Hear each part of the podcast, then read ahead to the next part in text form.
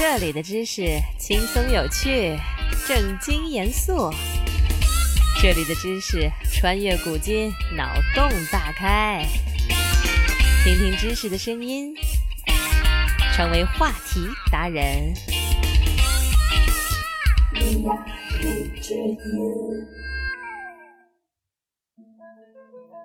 亲爱的大家，这个大年你有好好的胡吃海喝吗？你是不是起码胖了五斤？去年的你辛苦啦，今年也要好好努力。今年我许下了三个愿望：和你一起笑，陪你一起闹，带给你更多优质的好听节目。今天是狗年节目开播的第一期，我想带你穿越一下，看看可爱的宋朝人是怎么过新年的。首先，宋朝人跟我们一样，过年放假七天，对，只有七天，而且皇帝与庶民一样，只放七天假。自宋太宗到宋真宗，春节都放七天假。至于中秋、重阳、端午、七夕，最多只放三天假。原本大伙儿开开心心的准备过年，想不到有个叫包拯的。对，就是那个包拯，他是个妥妥的工作狂。上书给皇帝说，放假七天太多了，建议缩短为五天。您老不想放假，怎么就连累大家了？当然，并不是每个人都像包拯一样是工作狂。这个建议让绝大多数的官员非常不爽，心累呢。跟我们一样。不是提前请假，就是借故挽回，总要将假期自动延长个几天。所以后来假期又从五天恢复到了七天。到了农历除夕夜，人们要进庭户、换门神、挂钟馗、挑竹符。门神原本用丑陋著名的钟馗，可以捉妖镇鬼。到了北宋末年，又流行用秦叔宝和尉迟敬德。宋人还贴年画。由于印刷技术进步，出现了木板年画，既方便又喜气，大家都喜欢。到了祭祖的时候，宋朝人的供桌上还要摆春盘和豆柑橘。摆春盘是将不截断的新鲜蔬菜摆放到盘子里，然后将顶沾纸花的线香插在上面。豆柑橘则是把供桌上的柑橘垒成一个小的金字塔，橘因同吉，求来年大吉大利，讨个好吉兆。吃完年夜饭，来到了小孩子最期待的环节，长辈们要发压岁钱啦。宋朝宫廷规定，每到新年，后宫的嫔妃们要准备随年金钱一百二十文送给皇子皇女，所以发压岁钱是长辈给晚辈的祝福，祝福的意义大于金钱的价值。宋人还有除夕夜守岁的习俗。《梦华录》一书上记载：世庶之家围炉团坐，达旦不寐，谓之守岁。小孩子盼望过年，喜欢过年，吃完年夜饭，兴奋劲儿刚刚开始，个个兴高采烈，围着火盆放鞭炮，吃甜食，耍铜钱，个个都能熬一个通宵。在这特别的夜晚，是允许赌博嬉闹的，甚至父母还会和孩子们一起赌博、喝酒、唱歌，其乐融融。为父母守岁，祝福他们能长命百岁。所谓“守冬爷长命，守岁娘长命”。宋人过年也吃饺子，不过当时的饺子是连汤一块儿吃的，叫做馄饨。文献说饺子形如偃月，天下通食，是寄托人们美好愿望的吉祥物。宋代人过年还要饮屠苏酒，据说屠苏酒是华佗创制的，其配方有大黄、白术、桂枝、花椒等中药。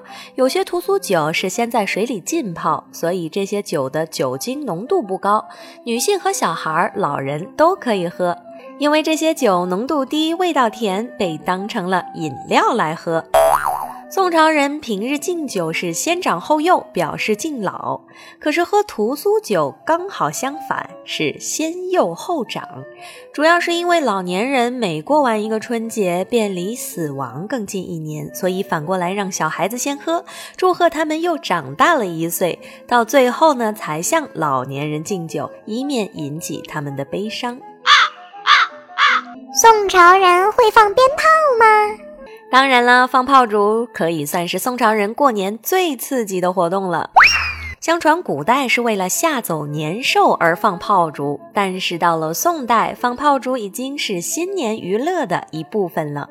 宋代的除夕夜，炮竹之声通宵不绝。宋朝的炮竹品种不下百余种，单响的、双响的、飞天的、入地的，花样一点儿也不比现在少。三更过后，五更来临，炮竹便响彻天空。宋朝人开始拜天地、祭祖先、互相拜年去了。宋朝人拜年十分有意思，有些人因为亲戚朋友太多，不能亲自拜年，就命仆人拿着自己的名片去登门，也算是拜年了。但不是本人去串门，总觉得少了些什么。走亲戚还是得亲自去才有意思呀。过年期间走亲戚，不分大人小孩，都要穿上新衣新鞋，戴上新帽，求个新，求个喜气。《梦华录》一书上还记载着：正月一日年节，小民虽贫者，亦须新节衣服。可见宋朝过年跟今天一样，无论贫富、丰俭由人，都要换上新衣服，还要将绸布和彩纸剪成花朵形状，插在头上，谓之楼花。还有攀胜，跟楼花相似，但形状不是花朵，而是蝴蝶、飞蛾、燕子、雄鸡等寓意吉祥的动物造型，也是插在头上添喜气。还有一种溃碎盘盒，这是一种容器，一般为红漆木盘，上面的盖子刻着吉祥话。亲朋好友之间互相送礼，就用这种馈岁盘盒盛放礼品，不仅美观，也增添喜气，就是宋朝人的伴手礼啦。在宋朝过年，如果采办年货时囊中羞涩怎么办呢？没关系，可以办分期付款。只要你是本地人，找到一两个店主做保，然后写下欠条，你就可以把年货先拿走，来年领了工资再记得去结账就行。还有一种预付的方式，在宋朝叫做议会，预先去年货铺子里存款，每月存一点儿，存到过年，该铺子呢就会将你预定的年货送货到家。由于提前付款，卖家还会在价格上予以折扣呢。看来跟今天差不多。为了抢生意呢，商人们可以说是绞尽脑汁，花招百出啊。最后过年难免也要赌博一下，所谓小赌怡情嘛。当时有种叫官扑的赌博游戏很流行，官扑说穿了就像今天夜市玩的射飞镖一样。官铺铺子里有帽子、梳子、珠翠、衣服、花儿、领袜、鞋子、儿童玩具，想得到的啥都有，甚至还有人押上马车、房屋、歌姬、舞女，赔率最高达一赔三十。想想古人也是玩很大呢。南宋后，夜市不受时间的限制，官铺倒是愈演愈烈。在杭州的夜市，官铺汉比比皆是，还有人随身携带铅筒、骰子等赌具，可以随时官铺。不但是百姓，连皇帝也乐衷此道。南宋理宗时，每年春天会在内院建个官铺市场，赌注有珠翠官赌、画领花扇、官窑定器、孩儿戏剧之类。所以，帝王家也和老百姓一样，有一家之主，皇帝老儿带着家眷，享受阖家团圆的欢乐气氛。种种可见，在我大宋朝过年，跟今天其实没什么太大的不同，兴许年味儿比今天更浓呐。学习一个新知识，进入一个新世界。今天的知识就是这些。你有什么疑惑想要解答，快留言吧。